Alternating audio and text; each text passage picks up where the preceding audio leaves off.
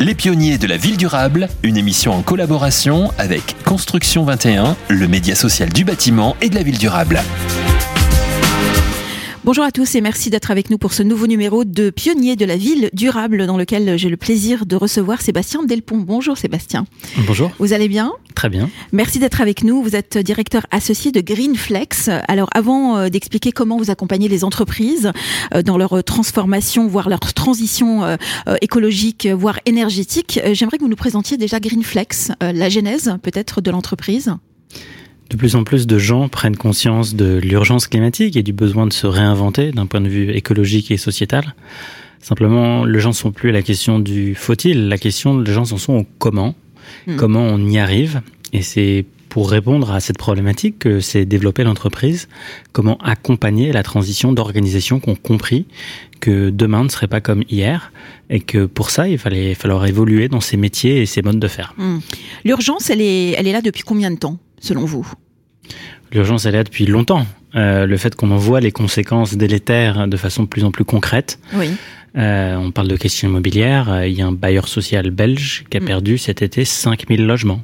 Parce que juste du mm. fait des inondations, les logements ne sont plus en état d'accueillir de, des gens pour, pour vivre. Mm. Donc on voit bien que les conséquences, en tout cas terribles, euh, du changement climatique commence à mesurer, en tout cas à, se, à se voir, à s'observer de façon réelle, y compris sous nos latitudes désormais. Et donc il y a plus que jamais besoin de, de hmm. reposer et repenser les choses. Oui. Et en, en matière euh, d'exemplarité, est-ce que la France euh, est bien située euh, dans ce domaine-là ou est-ce que vous avez la sensation qu'on est encore de mauvais élèves? Toujours pareil, ça dépend par rapport à qui on se, on se compare. Je sais pas, par rapport aux pays européens, par exemple. Je pense qu'il y a encore beaucoup à faire. Il y a encore beaucoup à faire. Donc, euh, certes, il y a des sujets sur lesquels on se débrouille pas trop mal, mm. mais beaucoup à faire. Et le sujet, d'ailleurs, je pense qu'il a été assez bien posé par un certain nombre d'observateurs récents. Oui. C'est que le sujet n'est pas tant de savoir si je suis mieux ou moins bien que mon voisin, mais de savoir si je suis mieux ou moins bien que ce qu'il faudrait faire pour tenir nos objectifs climatiques. Et sur ça, il y a une forme d'unanimité, c'est que personne n'est au niveau de ce que nous devrions faire pour tenir mm. les objectifs du, du rapport du GIEC. Donc, il y a un besoin d'accélérer hein, pour mm. se mettre sur une trajectoire plus alignée avec les conditions d'un d'une humanité plus euh, qui vit dans un univers plus vivable. Donc mm. effectivement, il y a une urgence, en tout cas, à accélérer ce changement de mode de vie, nos émissions de gaz à effet de serre et, et l'intégration d'autres questions écologiques qui dépassent la question du climat mm. pour arriver à, gagner cette, et garder cette qualité de vie. Mmh. Donc vous accompagnez vous depuis 12 euh, ans euh, les entreprises et les territoires aussi dans leurs euh, enjeux de, de, développement durable. Euh, de quelle façon est-ce que vous les accompagnez? De quoi ils ont besoin aujourd'hui les entreprises, mis à part d'être accompagnés euh, dans un projet de A jusqu'à Z? Il y a plusieurs étapes dans la façon dont on va s'engager et puis différentes euh, organisations qui vont avoir différentes cultures. Donc on va pas aborder de la même façon. On n'aborde pas un groupe coopératif comme un groupe coté en bourse, comme une collectivité. Donc il faut aussi s'adresser ces questions, même si, in fine, c'est souvent les mêmes questions qui se posent. C'est euh, quelle est ma trajectoire de changement, quelles mm. sont les possibilités techniques de changement, euh, quelle réinvention de mes métiers, quels sont mes impacts? Euh, et comment je dois repenser tout ça?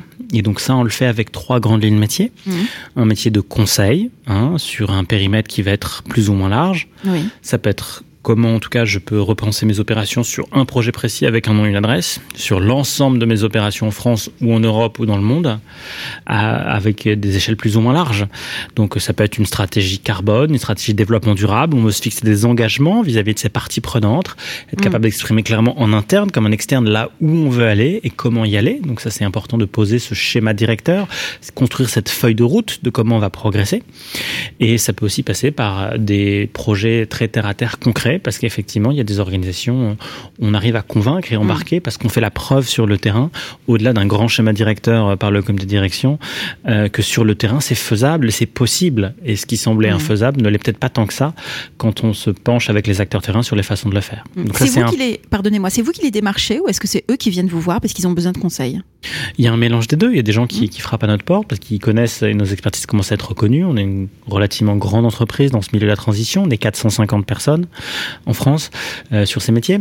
Euh, et puis il y en a d'autres qu'on va voir parce qu'on se dit mais là il y a des, des, des, enjeux majeurs à adresser qui doivent être adressés. Euh, donc on répond à des appels d'offres, et on va solliciter les gens.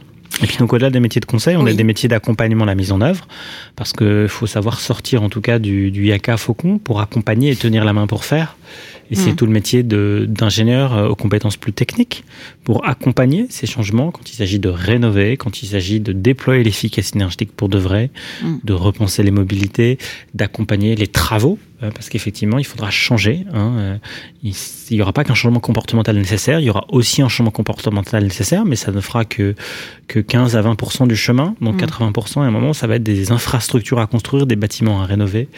Des, des... Et il y a du boulot. Il y a du boulot. Et puis mm. un dernier volet métier qui est celui de solutions de financement. Parce qu'à partir du moment où on parle d'investissement, euh, ça change la vie des organisations, effectivement, de d'intégrer des investissements qui n'étaient pas forcément prévus, mais ô combien nécessaires, la pérennité de l'organisation et ses fonctions à ses métiers. Et il y a des outils issus de la finance verte qui sont pas forcément euh, pratiqués au quotidien par l'ensemble des acteurs. Et donc, on a ce rôle, en tout cas, de facilitateur pour déployer, en tout cas, les, les bons montages financiers qui vont permettre, dans une équation vertueuse en coût de permettre que ces investissements prennent vie. Très bien. Vous nous parlez d'énergie Sprong alors tout à fait. Donc c'est un projet dans lequel on a un accompagnement collectif de filières. C'est une autre valeur ajoutée forte qu'on a. C'est de dire qu'il y a beaucoup de changements qui ne seront pas une organisation toute seule. C'est beaucoup mm. ensemble qui vont travailler. Plusieurs acteurs, vous voulez dire? Absolument. Mm. C'est a un moment, c'est un changement d'écosystème qu'il faut qu'on arrive à, déclencher. Et donc là, financé sous fonds publics français et européens, on accompagne la maturation d'une filière industrielle de la rénovation très performante.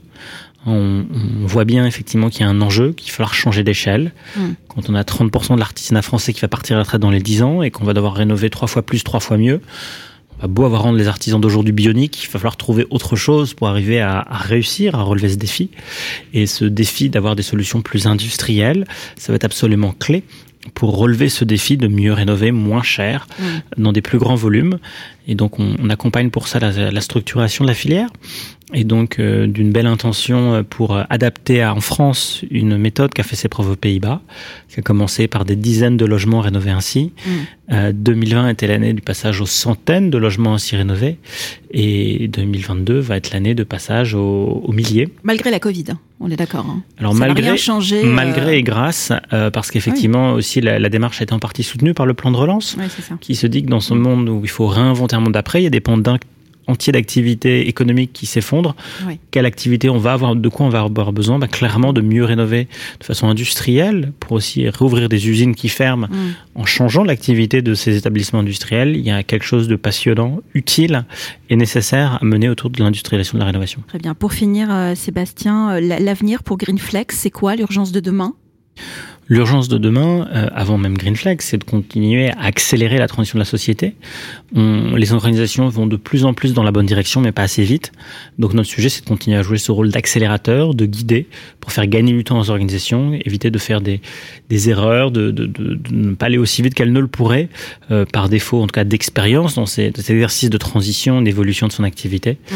Donc la décarbonation, c'est voilà, c'est un marathon, c'est pas un sprint. Il faut arriver à, à prendre le temps de l'organiser, de le préparer. Et donc, euh, notre rôle, ça va être de continuer à accompagner, en tout cas, l'accélération des démarches de transition dans, dans la société. Très hein, bien. Pour la penser, euh, l'accompagner et, et, la financer. Bon, et eh bien, merci d'avoir été notre invité euh, dans Pionnier de la ville durable, Sébastien Delpont, directeur associé de Greenflex. Merci. Merci à vous. Les pionniers de la ville durable, une émission en collaboration avec Construction 21, le média social du bâtiment et de la ville durable.